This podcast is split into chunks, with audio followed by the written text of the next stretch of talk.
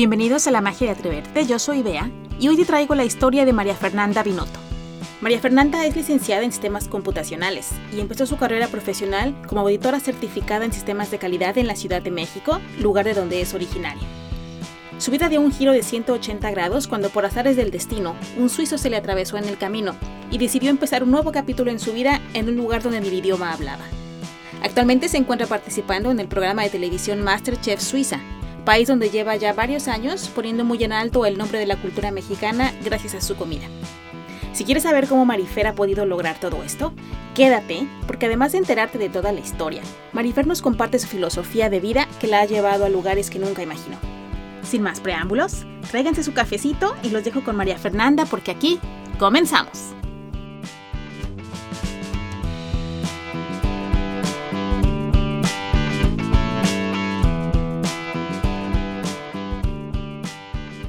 Pues bienvenida, Maffer. Te agradezco mucho que estés aquí con nosotros, que te hayas hecho el espacio. Gracias, gracias por la invitación. Yo feliz y encantada.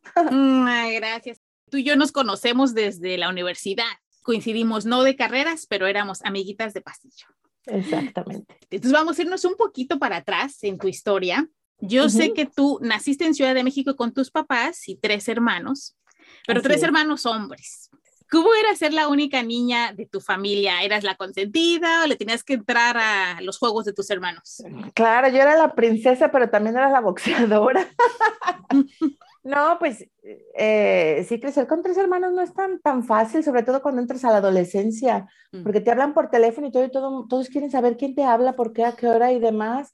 Y cuando eres niña, este, pues si quieres jugar con alguien, pues eh, tienes que hacer lo que ellos quieran. Entonces, pues jugar a las luchitas o a los muñecos o a los carritos. Y con tal de, querer jugar, pues bueno, le entras a todo. Eh, ya después, cuando, cuando se empezaron a ir, uno es militar, el otro se casó muy joven. Entonces, pues ya de pasar a ser la, la, la hermana pequeña, pasé a ser la hermana mayor de mi hermano chiquito, de mi hermano mm. pequeño. Él es 10 años más joven que yo. Entonces, este, pues es también como que otro rol el que tomas, porque entonces ya eres como la hermana mayor, como hasta como mamá. Pues bueno, yo creo que eso tampoco no lo cambiaré. Siempre quise tener una hermana, pero yo crecí feliz con mis hermanos. Entonces sí mm. peleábamos y todo, pero éramos también siempre, estuvimos siempre unidos. Entonces, este, pues no, no lo cambiaría. Eso, también te hace fuerte como mujer. Tienes, tienes hermanos y quieres sobresalir y quieres eh, también eh, eh, pues estar en su, en su gremio y jugar y a ver quién pega más fuerte, pues órale, yo también le entro. O sea, sí te hace ser más fuerte. Oye, a lo mejor te entrenó un poco para salir a pelear tu lugar en este mundo de hombres, que sigue siendo un mundo dominado por hombres. Entonces, tal vez fue tu entrenamiento en casa. Pues a lo mejor inconscientemente, pero, seguramente sí. Seguramente sí. Y después, mm, cuando fuiste creciendo, tú lograste conseguir una beca para estudiar en el TEC de Monterrey. Exacto. Que es una de las universidades más caras, pero tiene muchos programas de beca, pero no es tan sencillo. afortunadamente, sí, pues eh, estuve en una preparatoria em, incorporada a la UNAM, pero privada. Yo primero hice mi examen para entrar a la UNAM, pero pues no fui aceptada, no, pasé el examen. Entonces dije, no, pues yo sin, sin, universidad no me quedo porque mi idea pues era claro eh, seguir eh, estudiando entonces dije, pues yo me voy al TEC. Y entonces hice mi examen y que lo paso. Y cuando llego a mi casa, yo, mamá, pues que ya, sí pasé mi examen y yo. Y entonces, a ver, platícame cómo está la situación. Y yo, no, pues es que ya es el TEC de Monterrey. Y los dos así de, ¡Ah! ay, es que tenemos que hipotecar la casa. Y entonces ya empezaron así como que con, con, sus, con mucho estrés y yo, no, momento, momento. O sea, yo tengo mi plan B. Ya pasé mi examen, voy a solicitar este, una beca y pues ya vamos viendo poco a poco cómo se va dando esto, si tengo que meterme a trabajar, pues me meto a trabajar, no sé, yo eh, estaba confiada en que la podía hacer, entonces fui a, a, ver lo de la beca, me hicieron el estudio socioeconómico y demás, que me da beca. Entonces, bueno, pues claro que la sorpresa fue doble, porque realmente estudié en la escuela que quise, este, claro, al principio era como un sueño guajiro, por eso dije, bueno, no importa, yo me voy a la UNAM, mi familia también son de la UNAM y pues yo me meto a la UNAM. Pero pues bueno, por cuestiones del destino no fui aceptada, pero en el TEC sí, y luego me dieron beca. Entonces, este, mis calificaciones en la preparatoria también eran, siempre fue una niña muy aplicadona, o sea, buenas mm. calificaciones. y, y, pues eso me ayudó mucho. Y pues en la escuela ya sabía, tienes beca, tienes que eh, trabajar ocho horas, tú lo sabes, ocho horas en, en, el TEC, aparte estudiar, aparte hacer tareas, trabajos en equipo.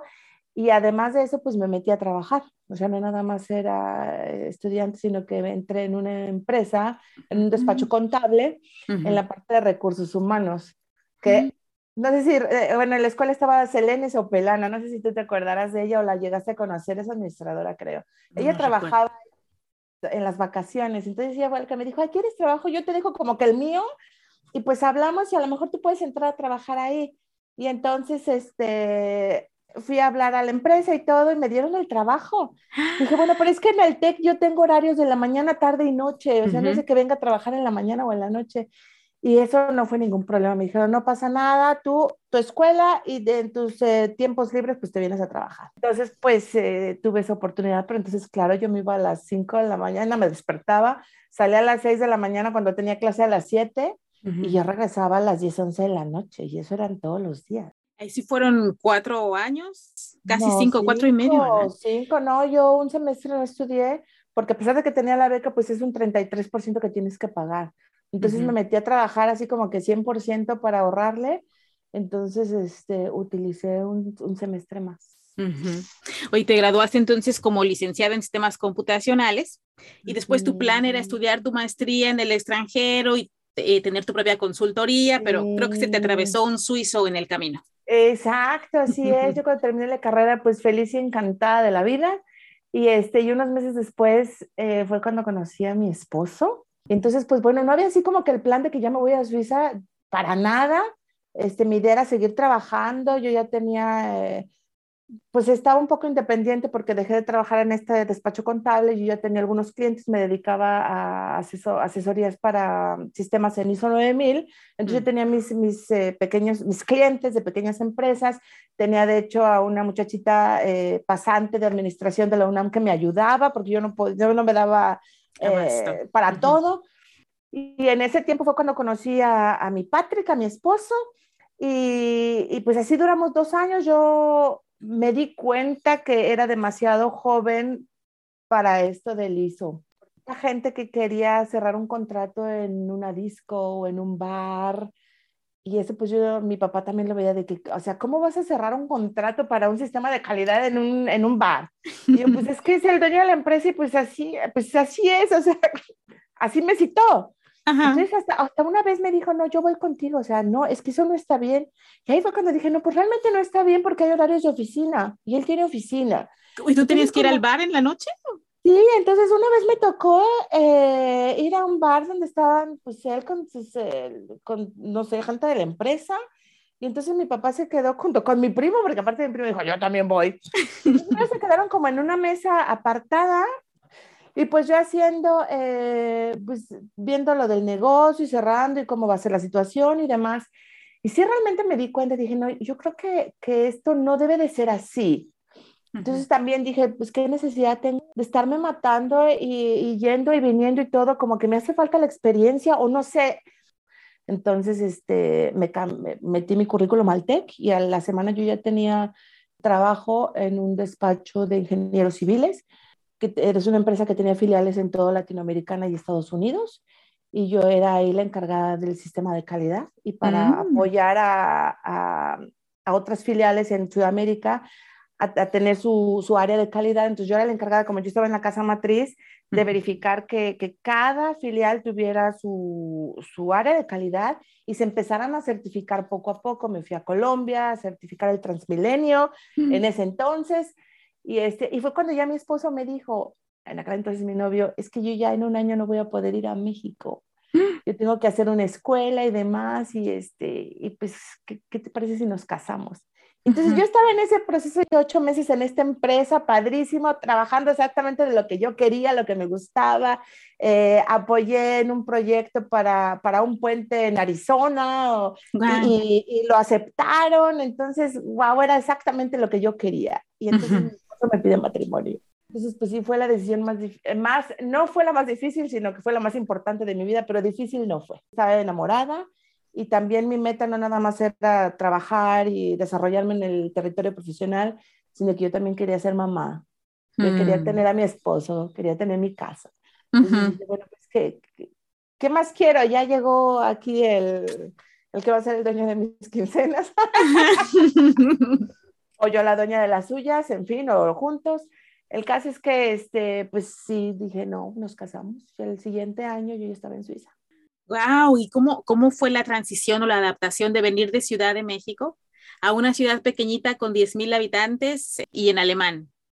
Pues en cuestión de la adaptada no me costó mucho trabajo porque precisamente vienes de una ciudad muy, muy grande y llegas aquí a este pueblito y para mí era como vacaciones todos los días, sin tráfico, sin gente.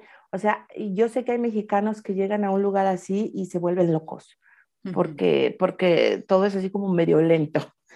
Pero para mí era de, wow, o sea, eran como vacaciones y vaquitas aquí, los cerros, las montañas, los altos. Sí, sí, eras Heidi. No, para, sí, exactamente. y eso, este, pues a mí me gustó mucho. Claro que tuve problemas con el idioma porque pues no, no muchos hablaban conmigo en inglés. Los que se atrevían lo hablaban y los que no, pues a señas con los ojos como se podía.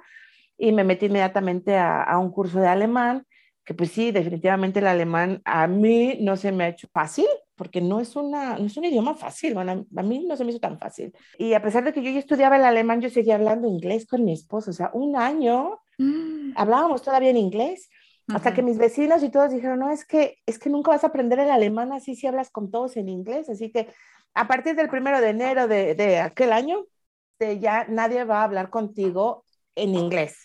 ¿Te pusieron un ultimátum? De acuerdo, ajá, todos se pusieron de acuerdo para no hablarme más en inglés. Entonces, pues claro que, que te motivó eso?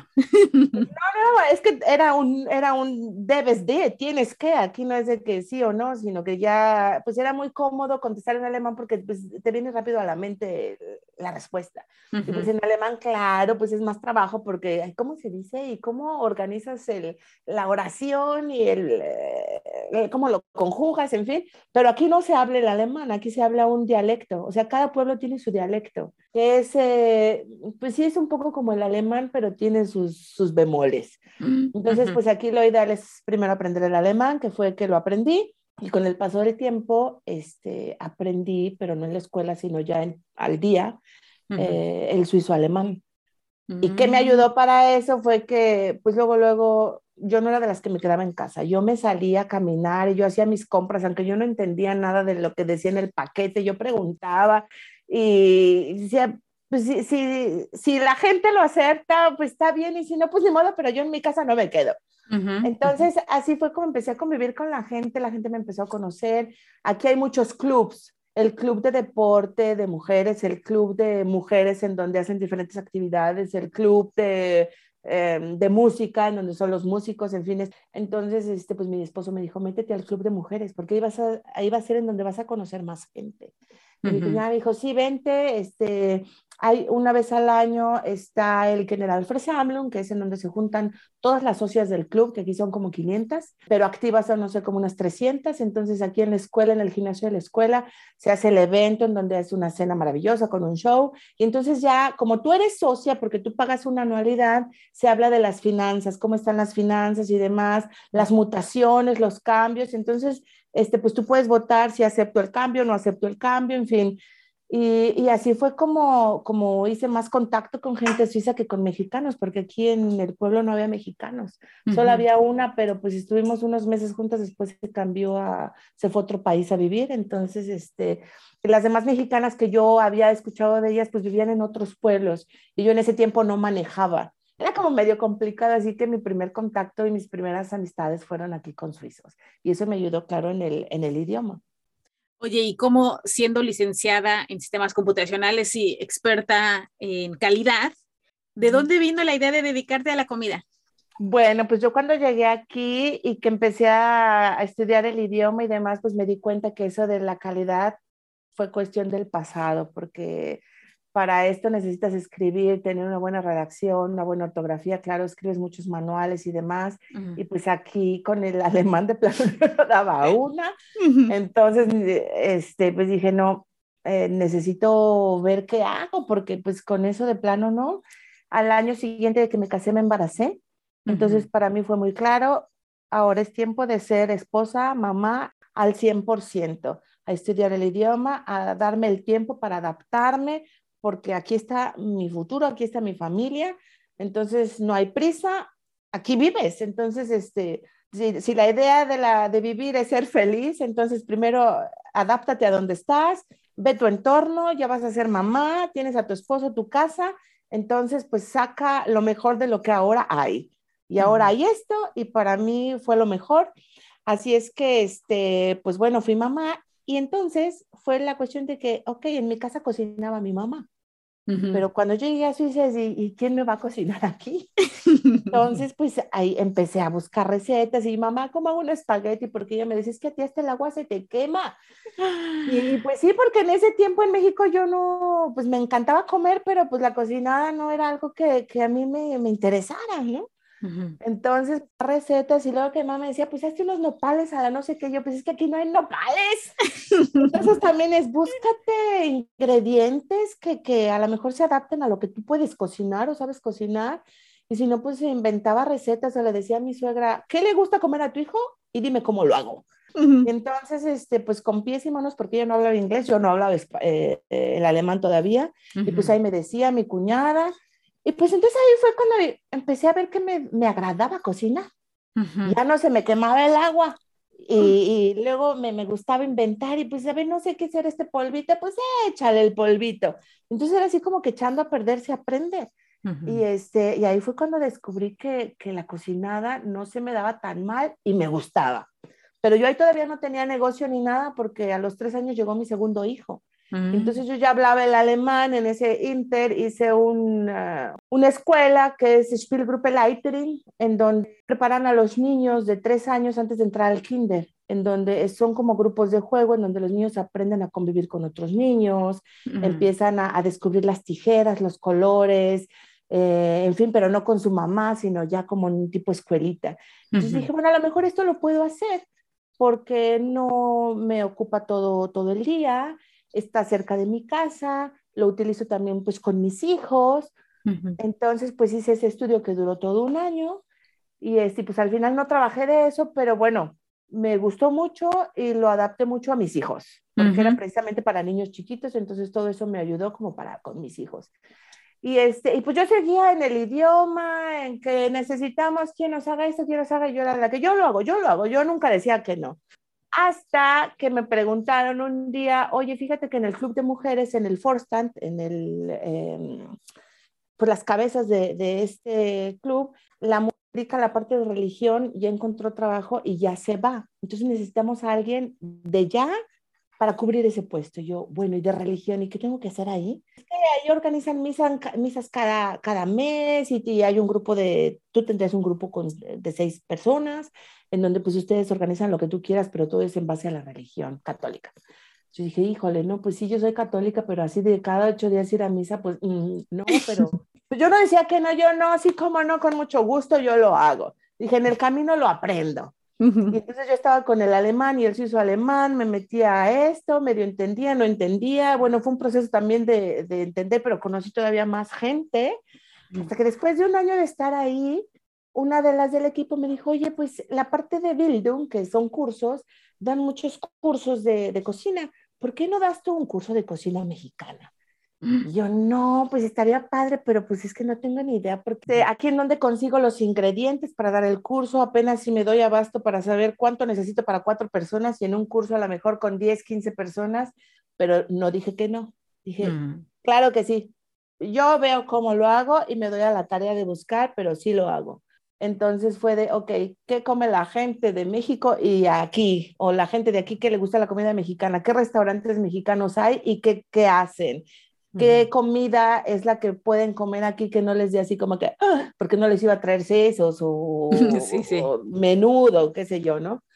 Me armé mi curso, busqué en internet y en todos lados donde conseguir tortillas, harina, en fin, eh, me di a la prueba también de, de, probar algo que sepa la crema ácida de México, lo que sepa al, al queso.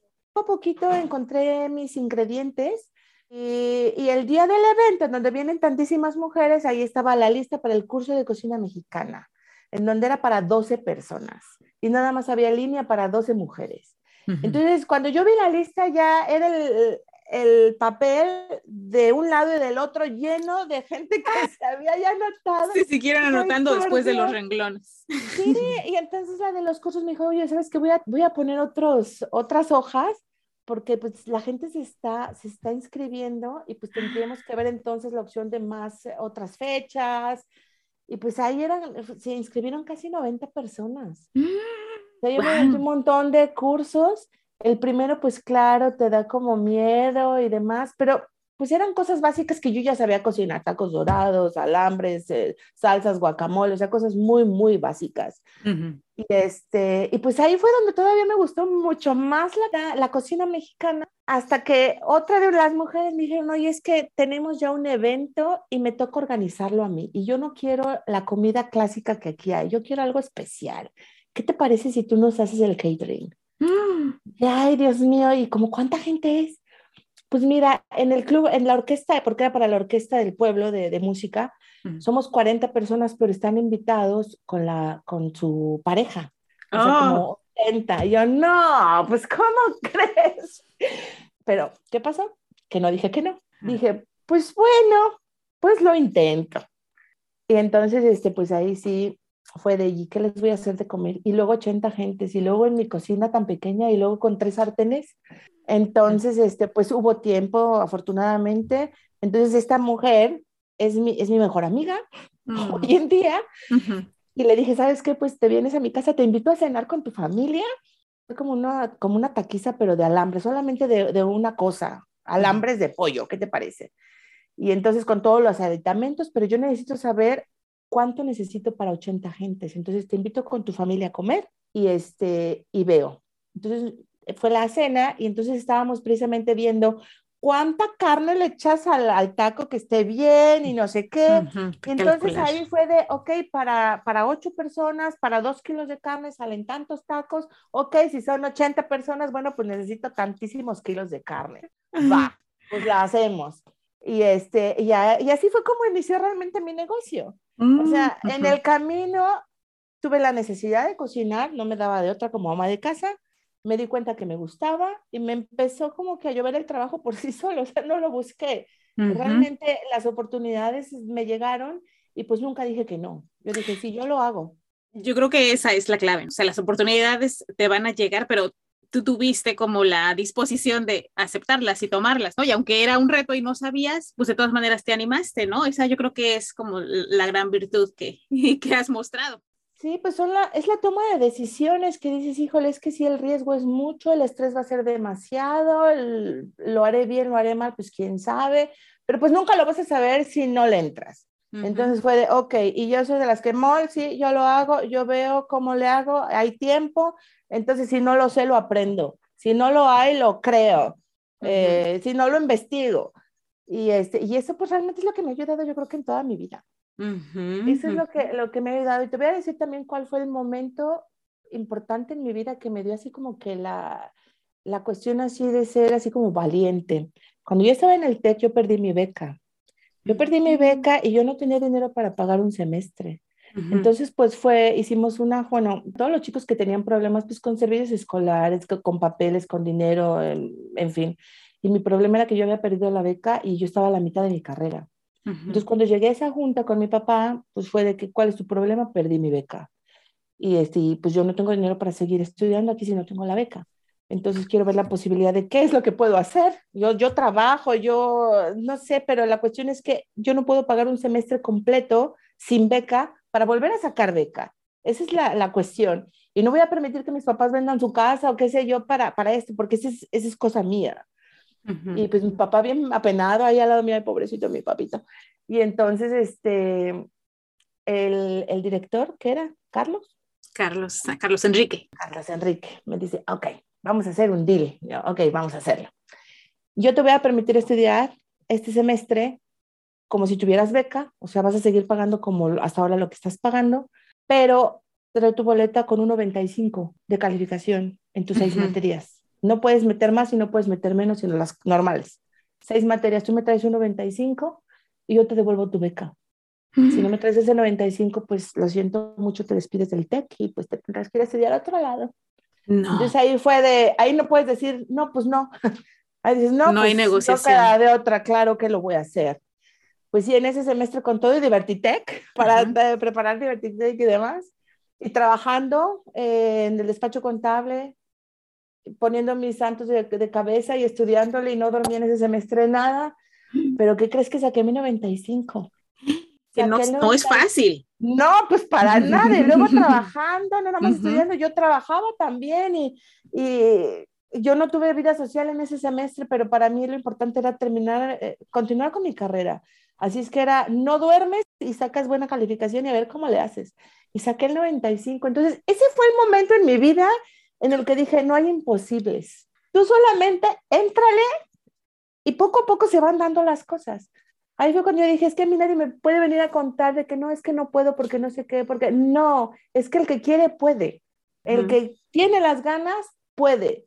Y yo con una mano atrás y una de adelante, sin un peso, terminé la carrera y ese fue el momento crucial en mi vida en el que dije, no es que todo es posible. Entonces, cuando yo llegué a Suiza, es que no, es que yo quiero ser feliz y yo elegí esta vida y pues sí, no voy a poder trabajar de lo que estudié, pero no importa, eso, esas fueron mis bases para poder hacer lo que yo quiera hacer en un país que es ajeno al mío, a otras costumbres y demás. Poco a poquito, ese fue como mi lema, querer es poder, si yo quiero, puedo. Y si Mm. no, pues, pues no, no hay cabida. Exacto. Oye, y eso que dices es importante también. Uno no tiene que estar casado con que estudié esto y a esto me tengo que dedicar toda mi vida. Hoy más que nunca vemos que vas a estar cambiando de carreras y adaptándote. Y mientras más capacidad tengas de adaptación, vas a ser más feliz porque eres más flexible, fluyes mu- mucho mejor y no te estás peleando con la realidad. Exactamente, yo creo que eso es lo importante de, de también seguir estudiando y seguir preparándote. No, como dices, a lo mejor no te dedicas a eso, pero pues eso te da muchos más conocimientos, eh, te relacionas más con la gente, te da mucho más seguridad en ti misma, eh, te hace ser más valiente. Eva, tu, tu panorama es muchísimo más amplio. Entonces ves oportunidades donde a lo mejor otros no las ven o tú creas esas oportunidades. O sea, no las hay, pues tú, tú las creas para que te lleguen. Y eso solamente es eh, si tu mente está abierta, si, si estudias, si te preparas, si tienes más conocimientos, pues eso como que te abre mucho, mucho más eh, eh, el campo de trabajo. Sí, sí, exactamente. Oye, y, y esta actitud que tú dices y buscar las oportunidades es lo que te ha llevado ahora a MasterChef Suiza. ¿Cómo llegaste ahí? ¿Cómo fue el proceso? ¿Qué se siente estar frente a televisión ante ese estrés? Este, pues mira, yo ya, precisamente como yo ya me dedicaba a investigar cómo, cómo hacer, por ejemplo, unas buenas carnitas, no nada más hacer comida mexicana, sino ver de dónde viene, cómo, por qué y demás, contarle a la gente, compré mi food truck, y entonces eh, no es nada más de, de vender, sino, eh, sino es también de proporcionar información de lo que es México. Entonces, en la búsqueda de, de crear, de innovar, de, de seguir igual también con la tradición, pues di con el MasterChef eh, España.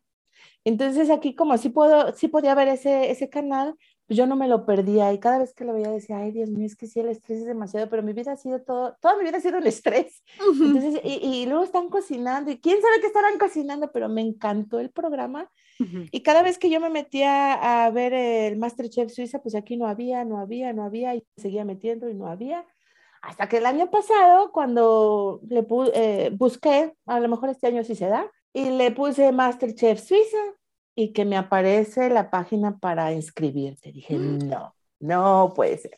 Pues entonces, este, eh, me inscribí, claro, no lo esperé mucho, llené mi formulario, lo mandé y pues yo no sé cuánto tiempo habrá pasado, unas semanas seguro, o sea, a lo mejor un mes cuando me hablaron por teléfono este, que pues me había inscrito y este, pues querían hacerme una entrevista, es todo así el proceso para, para llegar al, al, programa, si yo estaba dispuesta, yo pues claro que sí estoy dispuesta.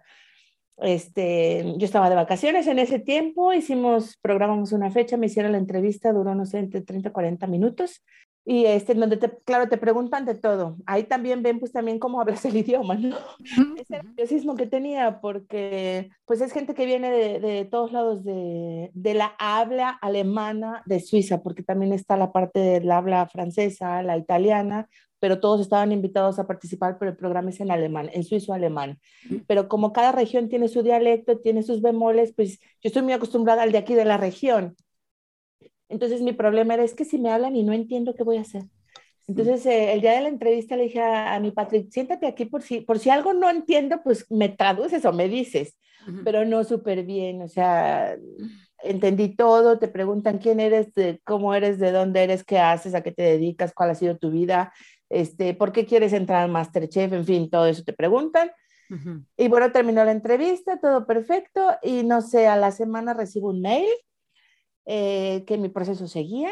Querían de mí, sí, querían de mí un video de seis minutos, en de tres minutos me querían ver cocinando y tres minutos hablando respuesta a algunas preguntas que ellos me mandaron. Entonces, pues, y solamente tenía, esto fue no, un viernes, yo tenía que mandar todo el domingo en la, en la noche, el lunes a más tardar en la mañana yo ya tenía que enviar mi video, o sea, como que todo era de, de ya. Dije, híjole, pues ahora qué voy a hacer. Entonces hice mi, mi hice una cochinita pibil.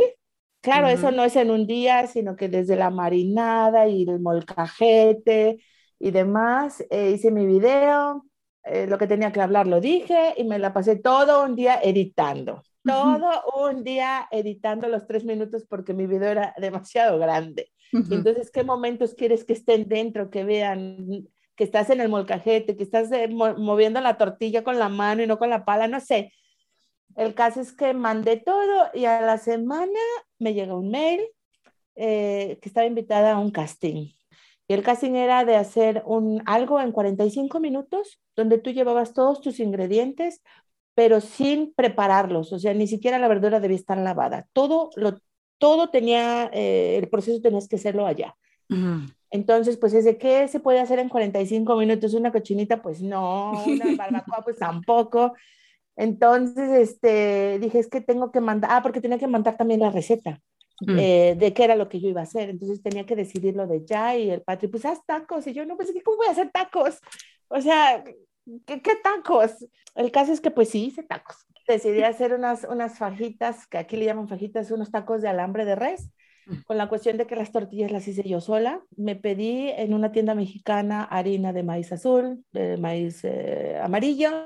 Entonces me llevé mi prensa, yo hice las tortillas en ese tiempo eh, una chica mexicana estaba vendiendo nopales, que se trajo no sé cuántísimos nopales y dije, no, pues, pues me hago una ensalada de nopales y luego un guacamole y una salsa verde, porque yo aquí también siembro mis chiles, siembro tomatillo, eh, y mm. de eso hago mis salsas, o sea, todo, todo lo siembro yo aquí, entonces tengo tomatillo, tengo esto, perfecto. Entonces, este, pues ahora tengo que buscarme un plato, cómo debe de estar el plato, en fin, eh, fue la locura porque aparte todo ese fin de semana yo estaba en un street food festival. ¿Estabas trabajando simultáneamente? Sí, claro, yo, yo tenía viernes, sábado y domingo en un street food y yo y mi cita era el lunes a las 9 de la mañana para el casting. Entonces yo tenía que algún día comprar mi, mis productos y lo que tenía que hacer. En fin, el caso es que una noche antes del casting dije, ok, ya tengo el plato, ya tengo esto, necesito mañana ir a la tienda porque necesito las, los productos, este, necesitaba la, el pimiento morrón y cebolla. Pude comprar el jueves porque era demasiado tiempo. O sea, como es comida vegetales, pues que, que estuvieran bien frescos. Entonces, pues no importa, me levanto temprano. Y en esa noche me puse a buscar en internet a ver si alguien había puesto algo en el Facebook, no sé, que estaba invitado también en un casting, solamente para ver qué, qué se hablaba. Pues sí, una chica leí que decía, aquí está la foto de, del platillo que voy a presentar mañana en el casting para Masterchef Suiza. Y cuando yo vi el plato dije, wow, wow, pero ¿qué es eso? O sea, es ese de cinco estrella Michelin. Y dije, yo voy a hacer tacos y ni siquiera he visto cómo voy a adornar mi plato. Yo ya en la noche en la cama con el, con el teléfono en la mano, fue de tacos vanguardistas tacos tipo gourmet. O sea, para saber cómo yo iba a, poner mi plato, porque yo no había tenido ni tiempo de ensayar los 45 minutos. O sea, ya, ya había puesto que había ensayado no sé cuántísimas veces hasta que le salió su 45 minutos. Y yo, pues yo había puesto que iba a hacer dos tacos de estas tortillas, la ensalada de, de nopales, una salsa verde, un guacamole y hasta los totopos. Y dije, bueno, pues, eh, pues bueno, está lo que hay y pues a echarle porque esto es así cuando llegamos al casting, pues sí estaba muy nerviosa porque luego, luego llegas y ya te espera la cámara con el micrófono, te lo ponen y... ¿Tú, ¿Tú, estabas acostumbrada como a hablar en cámara? ¿Habías hecho videos antes para alguna cosa o no? No, no, eh, no, no. No estaba acostumbrada a hablar en la cámara, pero sí estaba acostumbrada a hablar con la gente porque en estos 17 años yo ya tengo casi 8 o 9 años trabajando como sacristana en una iglesia. O sea, ah, yo, ah, yo leo las lecturas en alemán cuando mm. hay misa. Mm, okay, okay. Y, las peticiones. Entonces, a mí no me cuesta trabajo hablar con la gente en otro idioma. Entonces, eso no era el problema. La, cámara te impone, pero pues tú ni siquiera tenías que ver a la cámara. Te decían, la cámara no existe, no la veas, tú me ves a mí. Entonces era de, ok. Entonces, vamos a empezar. Y este, pues sí, fue, fueron unos momentos, fue un momento muy nuevo para mí pero yo dije, yo, concéntrate porque hasta te vas a cortar un dedo. y ahorita no, no, ahorita no puede haber errores, tienes 45 minutos. Al principio pues sí me temblaba la mano, se notaba bastante. La productora me dijo, es que estás temblando. Y yo, pues sí, pues es que esto no es eh, de que haga todos los días. pero, pero ahorita ya, ahorita vamos bien, ahorita, ahorita, déjame tantito y ahí voy. Esa era la cuestión, ellos querían ver cómo... cómo Te desenvolvías. ajá, con el estrés entonces no era nada más cocinar, sino que en ese momento también te hacían preguntas. Entonces era cocínale y vele contestando lo que te está preguntando. Y entonces yo entre mí era de, y contéstale, pero en, en, el, en el idioma correcto, no le vayas a contestar en español. Un momento en el que ya, ya no te das cuenta ni siquiera que tienes micrófono y es de pícale, exprímele, pélale, cocínale y contestas y como no, con mucho gusto contestas. Y al final me dio hasta tiempo de los, de los chips. Me aventé dos chips rápido para el guacamole que no se quedara pelón. Y fue de 3, 2, 1, manos arriba. Y dices, wow.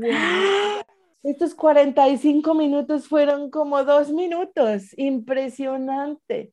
O sea, y realmente yo ahí sí me impresioné porque no, no, nunca probé hacer todo eso en 45 minutos. Nunca tuve tiempo. Yo tenía que trabajar.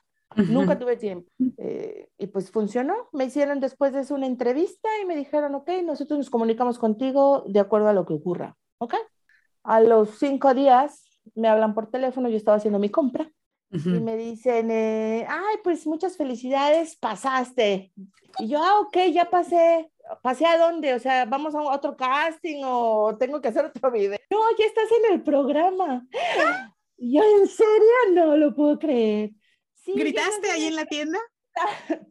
Esa fue la cuestión que empecé a gritar, pero, pero pues ahí había mucha gente al lado mío.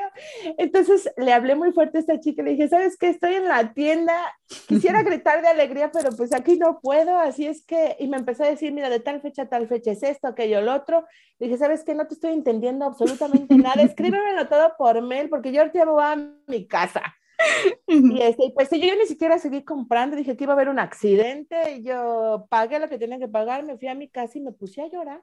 Me puse a llorar y dije, bueno, era lo que querías, ¿no? Pues ahora ya, Pero sí me dio, me dio muchísimo gusto, pero me entró un pánico terrible. Me imagino. Ay, Dios mío, ¿y ahora en qué te metiste otra vez? Es que, Ay, Marifel. ¿Para qué abres la boca? ¿Para qué lo haces? me dio, me dio mucho, mucho terror, pero al final dije, no, es que esto era lo que querías y ya lo estás haciendo. O sea, ¿te das cuenta? No sé, no sé si es cuestión de suerte, o sea, sí hay suerte en esto, pero también hay, hay detrás así como que vi toda mi trayectoria y dije, no, pues es que te lo mereces, o tu vida no ha sido fácil, has tenido que lucharle, has tenido que sacrificar un montón de cosas por hacer otras. Y, este, y pues como que ya te tocaba.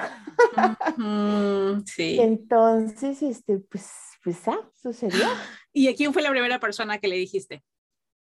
Eh, le escribí en un chat a toda mi familia, o sea, mi, mi esposo, mis hijos, mi cuñada, que estamos en esta. Mandé un mensaje de texto, pero tengo un chat con mi familia en México que a ese no lo escribí, sino que hice un mensaje de voz. Mm. Yo llorando, y yo, es que ya estoy en el programa y no sé qué. Y en eso mi papá llorando.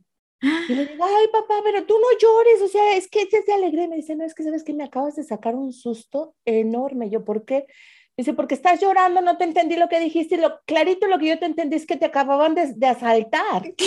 Entonces inmediatamente pues me puse histérico, loco, le dije a tu mamá, oye, que a Fernanda la acaban de asaltar, no, me, me puse a llorar del nervio, y, mi y tu mamá escuchó el mensaje y dice, ay no, dice que ya entró al programa, bueno, es que no sé, no sé qué palabra fuera que era similar o por mis lloriqueos, no sé, el caso es que mi papá estaba llorando y me dice, es que me sacaste un susto.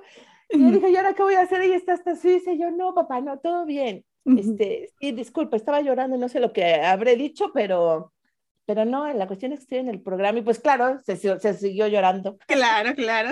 Sí, no, y todos felices, me empezó a hablar mi esposo, mi cuñada, mis hijos me escribieron, yo estaba solita en la casa, mis hermanos, mi hermano el chiquito siempre me dijo, te van a aceptar, te van a llamar. Y yo, no, pues, ¿cómo crees? Tantísima gente que se ha de, de inscribir. Dice, lo que pasa es que tú eres mexicana y yo creo que también para el show necesitan algo así como diferente. Entonces, así como allá como la exótica. en ese sentido, la diversidad ayuda. sí. Y yo dije, no, ¿cómo que estás loco? Y pues sí. Pues sí, yo no sé, mi comida estuvo muy buena, este, los videos muy, muy padres, quién sabe, el caso es que me aceptaron y yo feliz de la vida. ¿Y cómo es la grabación? Yo siempre he tenido la duda de si hacen así como en una semana graban todo o si están yendo cada semana o, cómo es ese proceso. No, sí es diario, o sea, aquí el programa lo pasan cada una vez a la semana, pero tú estás diario cocinando. Tú estás mm. diario en la cocina desde la mañana hasta la noche. Entonces todos, a todos nos tenían en un lugar porque nadie podía, y además era la, eh, la pandemia, entonces pues eh, a nosotros cada dos, cada dos días nos, nos hacían pruebas para del corona. Mm. Entonces pues no podíamos estar del tingo al tango, sino todos juntos este, en un hotel. Y, y, de ahí era en la mañana, levántate temprano y vete a cocinar y llegas a, la noche otra vez al hotel, cerca, cerca de, del set de grabación. Sí, y exactamente así como se ve en la televisión, no tienes tiempo de nada, eh, no tienes recetas, este, no te dicen antes eh, lo que viene, sino que tú llegas al set de grabación, ya cuando te empiezan a poner el micrófono y el, el, mandil, dices, ay Dios mío, ya en cualquier momento empieza esto. Entonces llegas al set, wow, y luego el, el jurado que tienes, wow, y este y ves de, ok, tienen tanto tiempo para hacer esto y el tiempo corre a partir de ya. Y la adrenalina todo. Sí, claro, o sea, si, te, si tienes un momentito, así como para mm, ver qué es lo que vas a hacer y sobre todo para saber si hay los aditamentos necesarios, o sea, las máquinas y demás que necesitas para cocinar. Mm. Entonces, este, si te dan, es, es muy rápido, como para que tengas la idea y luego viene alguien a, decirte, ok, ya sabes lo que vas a hacer, sí, ¿qué necesitas? Ah, pues necesito esto y esto y esto, ok, aquí está esto, aquí está el otro, aquí está, ok, el que sigue, el que sigue, el que sigue, y entonces es de, ya, todo es rapidísimo. Entonces, pues ya empiezas a cocinar y no te regalan un minuto ni un segundo más. O sea, es así efectivamente como, como lo ves en la televisión. ¿Y cómo te llevaste con tus compañeros eh, ahí de los otros participantes? Súper bien. Eh, a pesar de que en algún momento sí nos decían, es que pues ustedes son como contrincantes, aquí no es familia, son contrincantes, están, están compitiendo por un, por un título. Este, pero pues no, la verdad es que nosotros éramos tan, tan amenos juntos como una familia. Es que también tiene mucho que ver la, la cuestión eh, de cómo los suizos son. Con todo respeto, este, ellos no son de los que luego, luego como que avientan la piedra, bueno, para nada, todos nos, nos, tratábamos muy bien y con muchísimo respeto. O sea, realmente no había como la mala vibra ni nada. Al principio iniciamos 20, pero en, en el primer, eh, en el primer programa se tuvieron que ir 8. realmente el programa comenzó con 12.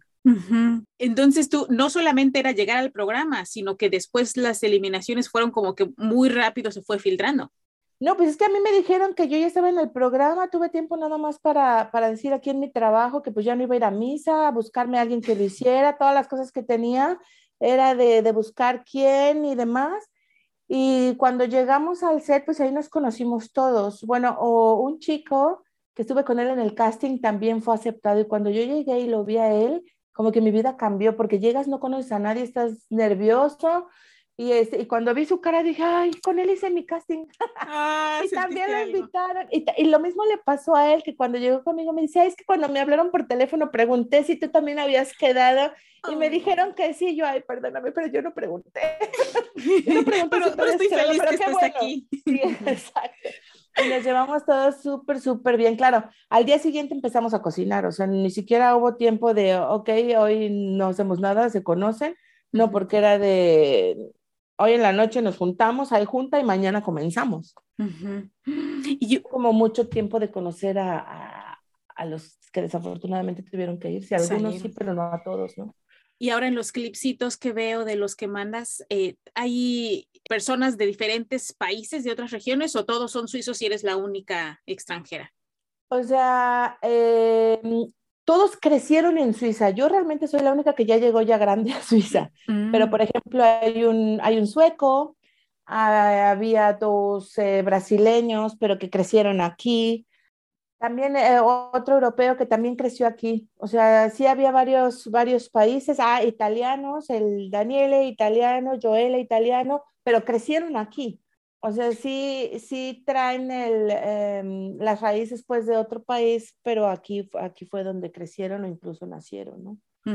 Sí, sí, yo en ese sentido sí, tú tenías esa, esa desventaja, que a lo mejor te ayudó para estar, pero ya estando ahí, era competir con otros que tú no, inclusive hasta la cultura no la conoces al 100, aunque llevo mucho tiempo viviendo ahí, no es lo mismo que crecer ahí. No, y aparte pues el idioma también, que a pesar de que hablo el suizo alemán, pues no es perfecto como lo hablo, para nada, además el acento es otro acento, y sobre todo la comida, porque en España pues cocinan mucho, mucho español, así como de la región, en México, pues sí vi algunos capítulos y también cocinan y tienen sus ingredientes mexicanos. Y yo realmente lo mío, mi fuerte es la comida mexicana. Pero dije, es que seguramente, o sea, claro que no va a haber productos mexicanos ahí y seguramente no nos van a dejar cocinar eh, lo que quieras todo el tiempo, ¿no? Entonces también el temor era si me ponían comida francesa o asiática, en fin, pues la conozco, pero específicamente, pues no, ni siquiera los puedo pronunciar. Entonces ese también era un poco el temor de que, híjole, pues ni modo, le, inventas. Y estás ahí y le inventas. Y ahora que lo ves en retrospectiva, ¿qué fue lo que, lo que más aprendiste acerca de ti, de toda esta experiencia? ¿Cuál fue tu mayor aprendizaje? Que sí puedes tener un orden en la cocina porque pues yo soy un relajo, mi cocina no es tan grande, entonces pues yo saco ollas, ollas y yo cocino y luego después ponte a recogerle, ese es el problema, ese es mi problema, me encanta cocinar, pero la recogida es otra cosa. Y aquí pues sí daban mucho, em, mucho énfasis a que teníamos que trabajar en orden, porque como todo es muy rápido, cuando terminabas de cocinar entraba todo un grupo a limpiar las cocinas y pues eh, eran ocho cocinas cuando, o sea, hasta, hasta ocho podíamos cocinar ahí entonces, y todo tenía que ir muy rápido y si dejabas un tiradero, pues entonces todo era todavía más lento. Entonces sí, no, y además como cocinero, pues claro que debes tener un orden, debes tener una limpieza. Yo creo que eso fue lo más que aprendí, que sí se puede trabajar bien, rápido y limpio. O sea, que puedes ir, ir eh, haciendo cazuelas hacia un lado o lavándolas para tener espacio para otras cosas. Eh, otra cosa que también aprendí, cómo soy yo, también digo, el estrés lo he vivido todo siempre, pero este estrés es diferente porque tú vives con miedo.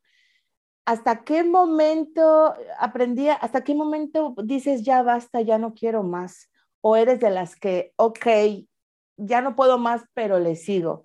O sea, ahí ves tu, tu tolerancia y hasta dónde tu cuerpo te dice sigue o no sigue. Y ahí me di cuenta que pues sí, sí puedo durar bastante, lo que no me imaginaba porque también había gente joven, yo era de las grandes, sí, gente lindísima, el jurado que aquí es este, pues de mucho prestigio, cocineros de mucho, mucho prestigio, que no nada más tienen restaurantes aquí, sino en todo el mundo.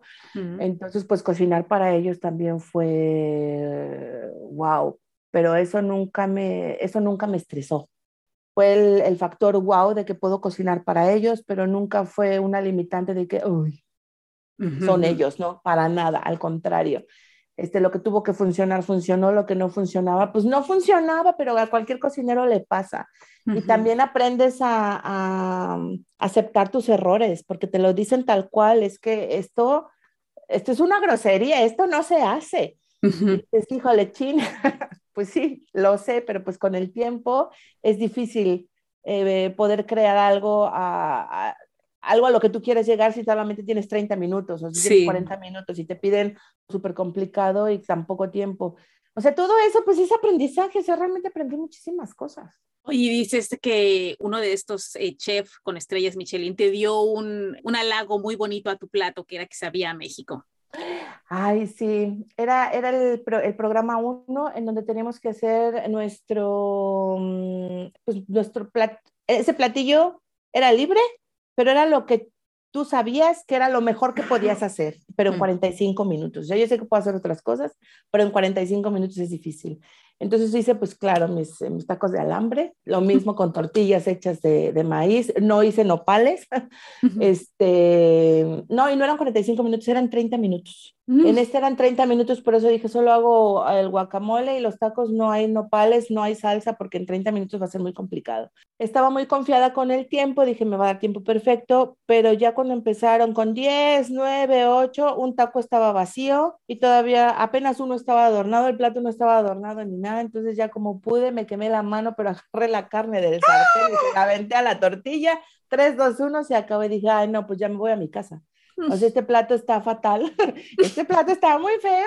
Entonces, pero tenía todo, eso sí, tenía todo lo que debía tener. El no estaba tan, tan maravilloso, pero cuando me dijeron, es que sí sabe a México, pero es que el emplatado, entonces dije, no, es que, es que eso es México. O sea, vete a una fiesta en una casa chiquita y hay 100 personas, pues no todos están en la mesa, hay cinco bailando, tres cantando, otros afuera, otros arriba, otros abajo. Y lo dije, que todo el mundo se rió. Ajá. es, que, es que no nada más está en el sabor, mi plato es México, color, sabor. Y además es como muchos mexicanos en una casa, unos por aquí, otros por allá, y pues así se ve el plato y así está. ¡Guau! La arreglaste muy bien, bien bajado ese balón. Ay, sí, qué barbaridad. Y sí, la verdad me dio mucho gusto porque dijeron, es que sí sabe a México, pero también me criticaron, bueno, el emplatado y que por qué puse rábanos. O sea, me dijo uno de ellos, es que como que los rábanos no era necesario que los pusieras. Y dije, ah, pero ¿cómo no? Si en cualquier taquería en México, o sea, taquería que se respeta tiene rábanos y pepinos este, en las mesas, pero por supuesto que los rábanos es una parte esencial del taco y también se lo dije. Muchos me escribieron así como que, señor jurado, por favor, cuando vaya a México, importantísimo visitar una taquería. pues mira, además, por supuesto, de tu experiencia personal, pues estás siendo una embajadora cultural. Entonces, qué orgullo que lo estás haciendo muy bien por allá y que estás explicando no solamente acerca de, de la comida, ¿no? Sino la cultura en general, que eso siento que ayuda mucho para conocernos, eh, hermanar entre países y sobre todo generar mucha más empatía. Así es, sí, también este, pues me consideran como embajadora de la parte cultural. Este, me hicieron una invitación eh, a la embajada, este, a platicar con, con la embajadora. Eh, a raíz del programa. Sí, a raíz del programa. Bueno, em, ya me, hay una chica aquí que es la presidenta de un grupo que se llama Red Global de Mexicanos, capítulo Suiza Liechtenstein. Ella es directora de la parte de intercambios en la Universidad de Liechtenstein. Pero entonces ella también es así como que la que busca talentos o busca gente emprendedora que esté haciendo aquí. Y entonces ella pues también por la parte de ese grupo eh, saca sus entrevistas y demás. Y ella siempre me apoyaba posteando mi food truck, que voy a estar aquí, que voy a estar allá. Ella ya lo estaba poniendo y anunciando. Y bueno, con esto del, de la televisión, pues así como que fue de, no, pues ya, entonces, este, pues eh, me hizo una entrevista también para, para, el grupo de IME de la red del Instituto de Mexicanos en el Exterior. Este, me invitaron a, aquí este, a la embajada, en donde pues este mismo grupo de la red global, hay gente con muchísimo talento, o sea, de verdad, que están haciendo doctorados en Suiza, que están haciendo investigaciones, o sea, gente de verdad, wow, súper talentosa, que están pues que están creando, haciendo, investigando cosas aquí en Suiza, pero para llevar a México. Y eso a mí se me hizo grandioso. Y entonces esa junta fue de cuáles son los proyectos que tiene esta red global y qué puede hacer la embajada para ayudarles. Y también qué proyectos está haciendo la embajada en donde nosotros podemos apoyar. ¿Quién puede hacer qué cosa? En fin, o sea, fue muy, muy enriquecedor y, yo estaba súper orgullosa de tanto mexicano tan talentoso que está acá en Suiza, estudiándole y echándole ganas y pues sacando así como que, que México adelante y eso me motiva demasiado, me motiva muchísimo. Sí, sí, me imagino. Contigo, Marifer, voy a inaugurar una sección en el podcast. Te voy a hacer una pregunta que yo creo que nos va a ayudar a reflexionar a, todos. Em, sabiendo todo lo que sabes hoy, viendo en retrospectiva todo lo que has logrado, todo lo que has tenido que pasar. ¿Qué es lo que le dirías a la Marifer de siete años si la tuvieras sentada enfrente de ti ahorita? ¿Qué le diría a mi yo de niña? Ay, le diría que, que cada idea que tenga, así como Fernanda, cada idea que tengas, cada sentimiento que tengas, no lo eches por la borda, utilízalo porque en el futuro te va a ayudar muchísimo. No flaquees, te va a costar trabajo, pero échale ganas. Eres una mujer con mucho valor, no hagas caso de tu entorno, no hagas mucho caso de tu entorno, haz caso de lo que sientes y de lo que piensas. No intentes ser una persona que no eres. Sé tú misma y eso te va a ayudar en el futuro. Sí, yo creo que eso le diría. Ay, pues yo creo que esa Marifer de siete años está muy orgullosa de la mujer en la que se ha convertido. ¿Qué les dirías tú ya por último a las personas que están escuchando esto y crean que, que eso no es posible para ellos? Como que eso les pasa a otros, pero no a mí. Pero, no, ajá, pues todo el mundo piensa eso, eso le pasa a cualquiera, pero no a mí, sí, a todos nos pasa, a todos nos pasa siempre y cuando tengas, tengas ese sentimiento de, de, de querer hacer cosas. Intentarte ver el Netflix todos los días, o sea, también se puede, claro que también se puede, pero fíjate metas, ¿qué es lo que quieres hacer? ¿Qué es lo que te hace feliz? ¿Lo que estás haciendo ahorita te hace feliz? Sí, qué bueno, entonces sigue echando ganas. ¿Lo que estás haciendo no te hace feliz? Entonces, ve si puedes cambiarle, ve sus bemoles, qué es lo que puedes hacer para ser feliz. Porque si eres feliz, o sea, si intentas ser feliz en época de crisis y todo, pues sí, a lo mejor no tienes ni un peso en la bolsa, pero hay lo que hay, entonces das lo mejor para que este momento, con lo que tienes, sea de, sea de, mucha satisfacción para, para ti mismo. Entonces, hay lo que hay y con eso haz lo mejor que puedas. Y entonces evítate el estrés, evítate el que, ay, no puedo, no sé qué, no, inténtalo, invéntalo, eso. Si no hay, búscalo. O sea, no te quedes sentado. Eh, idea, eh, sea activo, no busques problemas, busca soluciones. Sea, yo creo que, que, el mantenerte activo, ese es, el que, es, es parte de, de, del éxito. Fíjate metas, no vagues. A lo mejor en el camino tienes una meta, pero te sale otra cosa, bueno, pues entonces valora, ve, se puede, no se puede, en fin o sea, no dejes pasar los días sin hacer algo. O sea, eso es lo que yo les diría.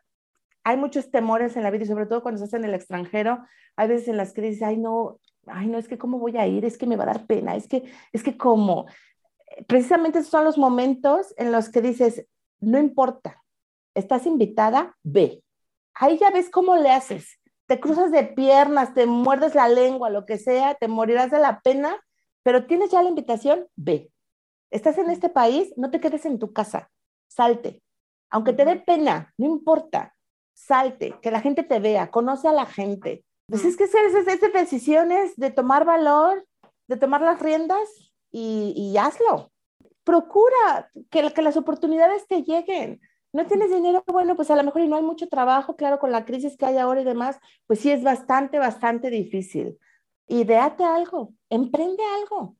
Ese es el, espíritu de este podcast, que las personas den ese pasito porque todo lo mejor de tu vida o todas esas cosas que quieres siempre están al otro lado del miedo. Si tú logras pasar ese puentecito, estás del otro lado, literalmente estás del otro lado y puedes ver un universo que no te habías ni siquiera imaginado y puede ser más maravilloso que lo que hubieras pensado. Lo has dicho precisamente, estás del otro lado del miedo, es el lado donde está el éxito. Sí, nunca digas no, di sí, sí, cómo no, cómo no, cómo no. Claro, si yo no hubiera hecho mi catering, si yo no hubiera hecho el curso de cocina mexicana, pues a lo mejor seguiría pues sin trabajo y de ama de casa. Y yo hice de mi hobby mi empleo porque mi hobby era cocinar y de ahí lo hice como, como mi trabajo.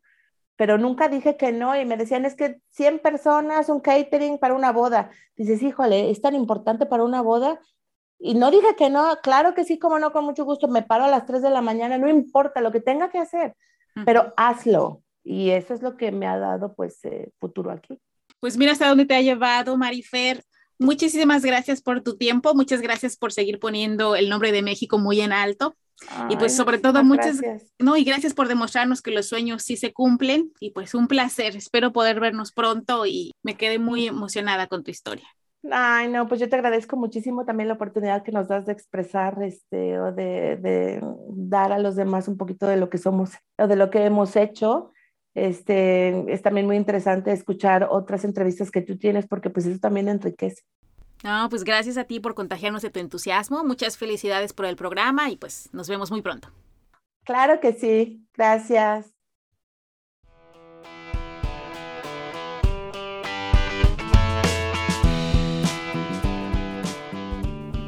Ella fue María Fernanda Binotto y además del orgullo de tenerla como amiga, estos son los aprendizajes que yo me llevo de esta plática. 1. Saca lo mejor de lo que cada etapa de tu vida te presente. Abraza tu realidad, adáptate, y haz de ella lo más que puedas con las herramientas que tengas disponibles en ese momento. 2. Querer es poder. Si de verdad quieres algo, tú éntrale y las cosas se van a ir dando porque para el que trabaja por ello no hay imposibles. 3. Si te presentan una oportunidad que te interesa, di que sí, aunque no tengas totalmente resuelto cómo lo vas a hacer. Puedes ir aprendiendo y preparándote en el camino, pero si dices que no, nunca sabrás a dónde te pudo haber llevado ese camino. 4. Si algo no lo sabes, apréndelo. Si no lo hay, consíguelo. Y si no existe, créalo. Pero no te quedes sentado. No dejes pasar los días sin hacer algo por avanzar en la meta que te has propuesto. 5. Ve y exponte. No te quedes encerrado en tu casa. Sal, conoce gente, que te conozcan a ti, intégrate a grupos, levanta la mano. Esa es la mejor manera de hacer que las oportunidades lleguen a ti y tu vida se torne mucho más interesante. En una de esas, hasta acabas de estrella de la televisión suiza como le pasó a Marifer. Muchas gracias por quedarte hasta el final. Yo sé que tu tiempo es muy valioso, así es que significa muchísimo para mí. Estoy preparando muchos otros episodios interesantes, así es que por favor asegúrate de seguirnos en Spotify o suscribirte si es que escuchas esto en Apple Podcast. Y si te gustó me ayudarías mucho calificando y dejando un comentario en la plataforma en la que sea que lo escuches. Si conoces a alguien que sabes que disfrutaría de este episodio, tómate un momentito para mandarle la liga y recuerda que puedes unirte a nuestro grupo de Facebook La Magia de Atreverte para seguir acompañándonos en este camino. Muchísimas gracias por todo y nos vemos la siguiente semana.